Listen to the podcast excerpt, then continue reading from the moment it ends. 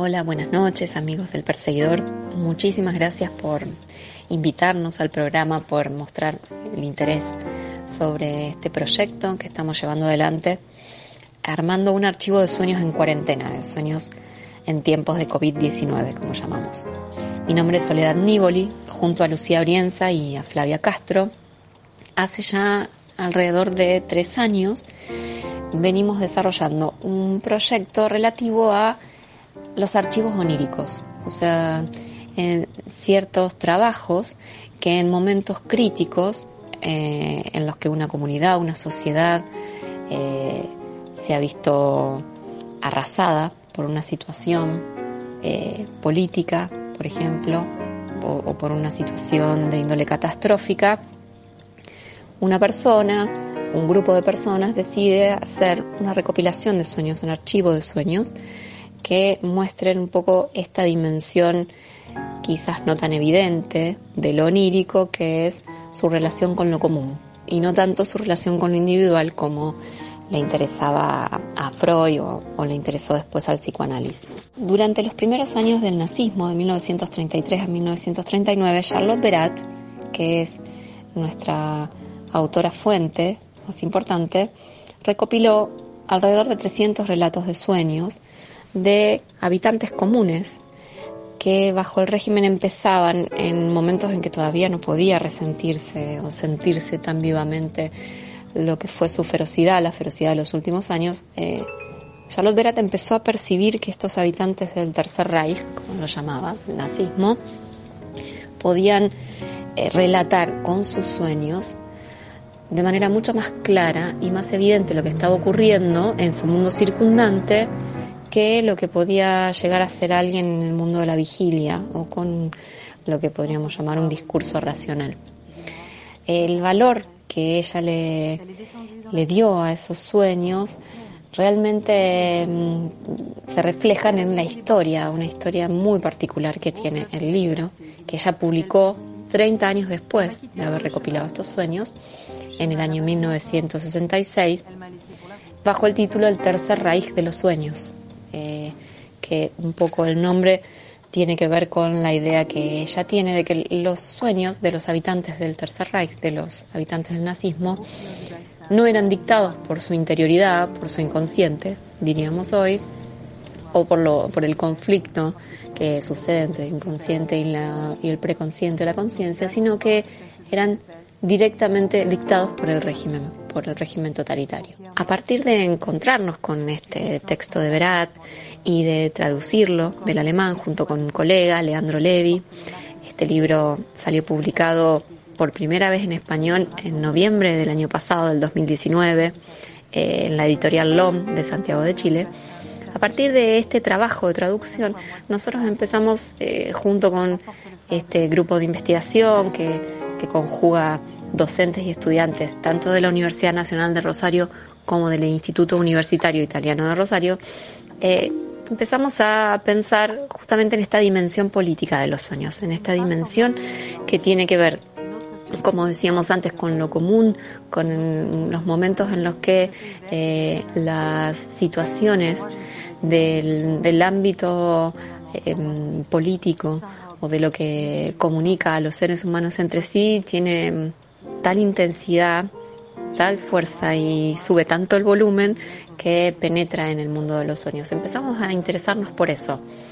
En eso veníamos, en eso estábamos trabajando cuando, eh, bueno, como una suerte de avalancha y a todo nos pasó, nos agarró el encierro, apareció el coronavirus, eh, todos adentro de sus casas y una de nuestras colegas, Lucía Brienza, en los primeros días de, del encierro, en realidad unos días antes de que se decretara el, el aislamiento preventivo y obligatorio, nos comenta el grupo que ella había empezado a tener sueños del estilo Brat y mm, si no nos parecía que, bueno, estaría bueno quizás empezar a recopilarlos a ver qué, qué sucedía.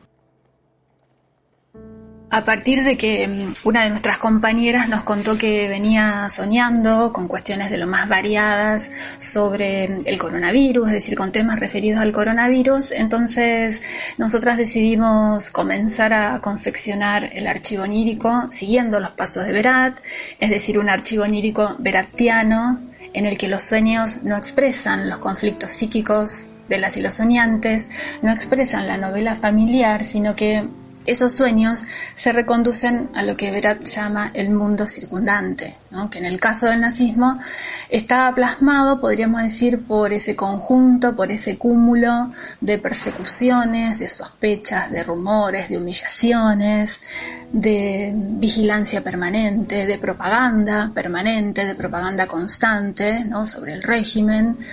Esas eran las, las circunstancias, digamos, ¿no? extremas a la que estaban sometidos eh, los habitantes del Tercer Reich.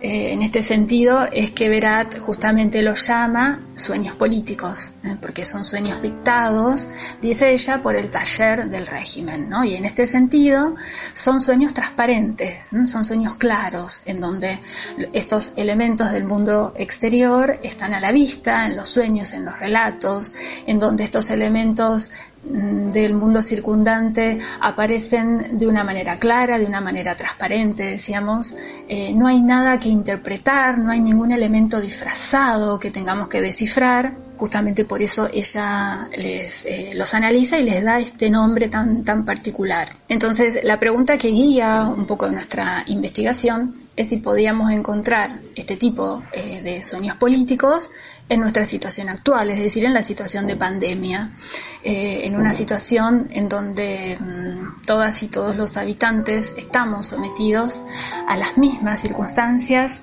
de aislamiento, de distanciamiento social, eh, tenemos los mismos temores, tenemos la misma incertidumbre frente, bueno, a un virus que no conocemos y a un virus que puede contagiarnos y que podemos contagiar nosotras mismas, ¿no? Entonces, esta situación es, bueno, absolutamente nueva, es absolutamente novedosa, porque sucede a nivel mundial y porque toda la población, ¿no? Está sometida a este peligro, a este temor, eh, también está sujeta a estas medidas que los distintos gobiernos, bueno, van, van tomando, van estableciendo, y entonces eh, también estamos eh, ante también un conjunto de circunstancias externas que nos igualan y que también nos uniformizan. ¿no?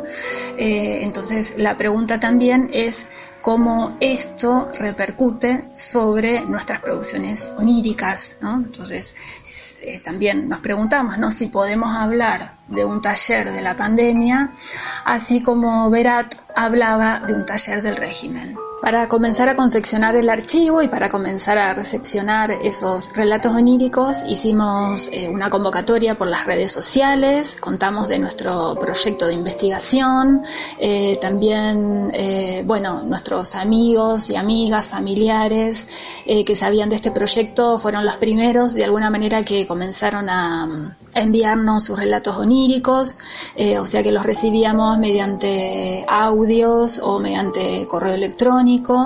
Eh, las y los estudiantes de la carrera de psicología de tercer año del eh, Instituto Universitario Italiano también hicieron una gran tarea de recolección de sueños, casi la mitad, digamos, de, los relatos oníricos que tenemos en el archivo fueron aportados por ellos, así que bueno, les, agradecemos mucho esa, esa, tarea, ese trabajo. Y también eh, el archivo está armado, eh, podríamos decir, bajo un primer ordenamiento que es cronológico, porque organizamos el archivo en función de las fases, de las distintas fases que el gobierno nacional iba estableciendo. Es decir, el archivo comienza con la fase 1 del 20 de marzo eh, y culmina con la fase 5. Lo que pudimos observar en estos primeros relevamientos que, vamos haciendo a partir de, los materiales que tenemos en el archivo es que la mayor cantidad de sueños los recibimos en las primeras fases de la cuarentena, es decir, fase 1, fase 2, fase 3.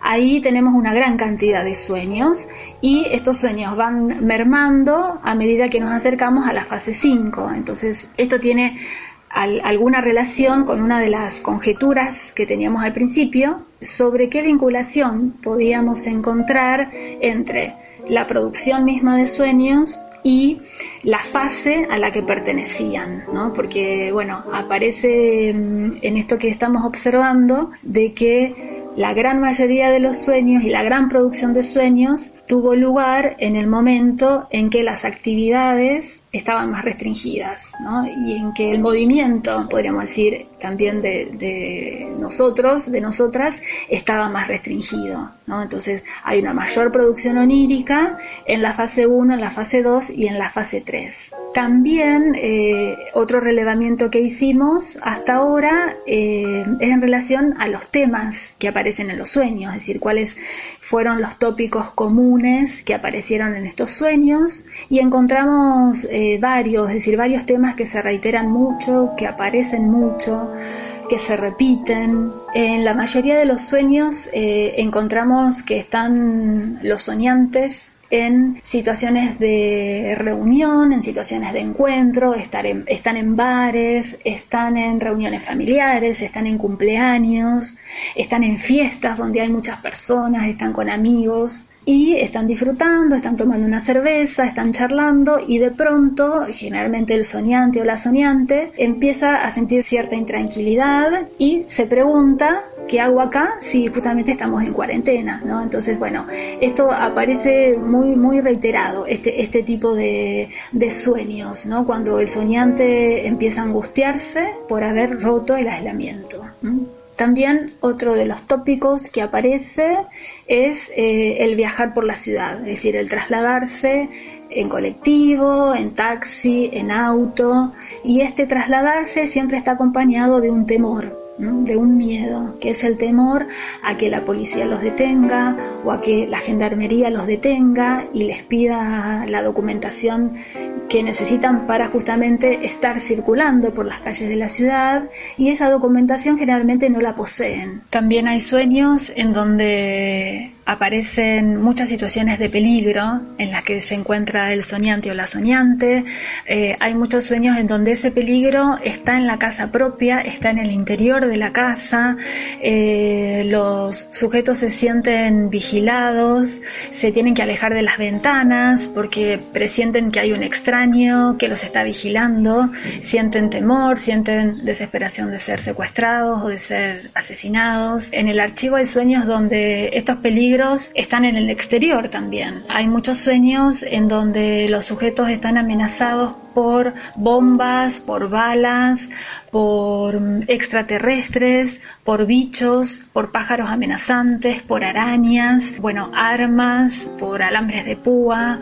Eh, ese, ese tipo de sueños es muy reiterado. Hay muchos sueños en donde mm, el soñante o la soñante se encuentra en su casa de infancia, en un patio eh, de esta casa de infancia. Eh, hay sueños en donde aparecen los abuelos, las abuelas y el soñante o la soñante aparece conversando con ellos o merendando. Eh, también, bueno, hay muchos sueños que recibimos principalmente en los primeros, primerísimos días de la cuarentena, en la fase 1, eh, en donde aparecían muchas escenas en los supermercados, es decir, supermercados abarrotados de gente, con filas de hasta cinco cuadras, todos con changuitos, con carritos. Esos sueños, bueno, fueron muy divertidos, eh, si se quiere, eh, porque las, las escenas eran, bueno, muy, muy, muy cómicas, digamos, ¿no? De esa situación de estar en el supermercado y de ver a mucha gente dirigiéndose hacia, hacia los supermercados. Y después, bueno, hay sí muchos sueños en donde aparecen todos los elementos que están vinculados directamente al coronavirus. Es decir, sueños en donde aparece el lavado de manos, el lavado recurrente de manos, eh, en donde aparecen médicos, enfermeros, en donde aparecen los hospitales, los sanatorios, eh, aparece el temor a infectarse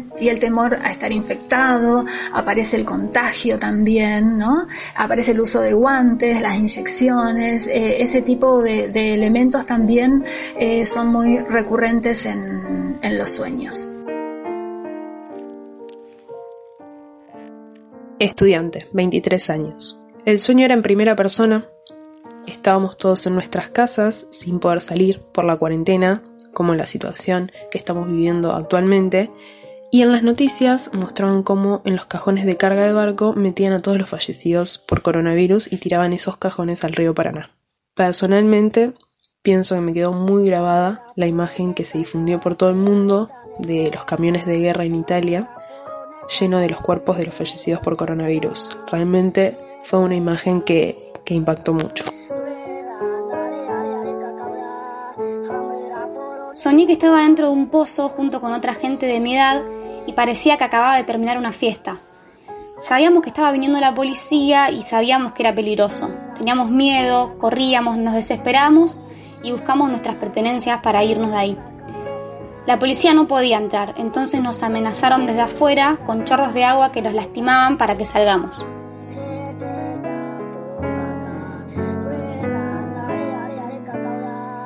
Estamos mis hermanos, mis padres y yo en un campo aislado de la civilización, no hay nada ni nadie cerca. Hay rumores de que la guerra se está acercando a nosotros a pasos agigantados. Está llegando, pienso yo, pero pareciera ser que soy la única convencida de ello. Mi familia está inmutada, no hablan, no se mueven. Me desespero. Los vemos a lo lejos. Tanques de guerra sin soldados y completamente silenciosos se acercan cada vez más mientras destrozan todo lo que está a su alrededor. Nosotros cinco, expuestos, indefensos, juntos y sin escapatoria, vemos cómo la amenaza está a cada latido más y más cerca. Ellos actúan como si no los vieran, parece que no quieren verlos, pero solo están a unos pasos. No reaccionan. Lo único que se escucha en medio de ese silencio aterrador son mis gritos. Si les pasa algo a ustedes, yo me muero. Como si ellos estuvieran menos a salvo que yo. Mamá, hace algo por favor, como si de ella dependiera mi vida, como si fuera un bebé incapaz de defenderme. No responde, pero ya están acá, y un segundo antes de perder la esperanza me despierto.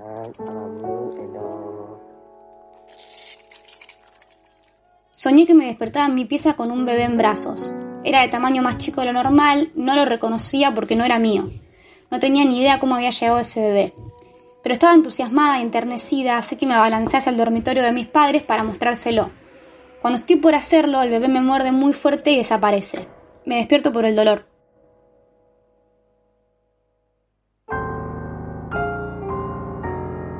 Soñé que estaba lejos de Argentina con algunos conocidos en una especie de preguerra. Nos estábamos preparando para luchar contra alemanes o ingleses para recuperar unas islas. Tenía mucho miedo, no quería luchar, no quería ir a la guerra.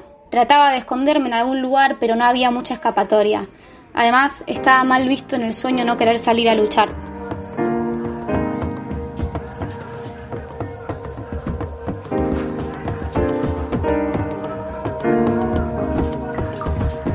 Con un viaje ideal, como si se hubieran condensado en un mismo lugar todas las cosas que me gustan y me hacen bien, bueno, y que no puedo tener en este momento.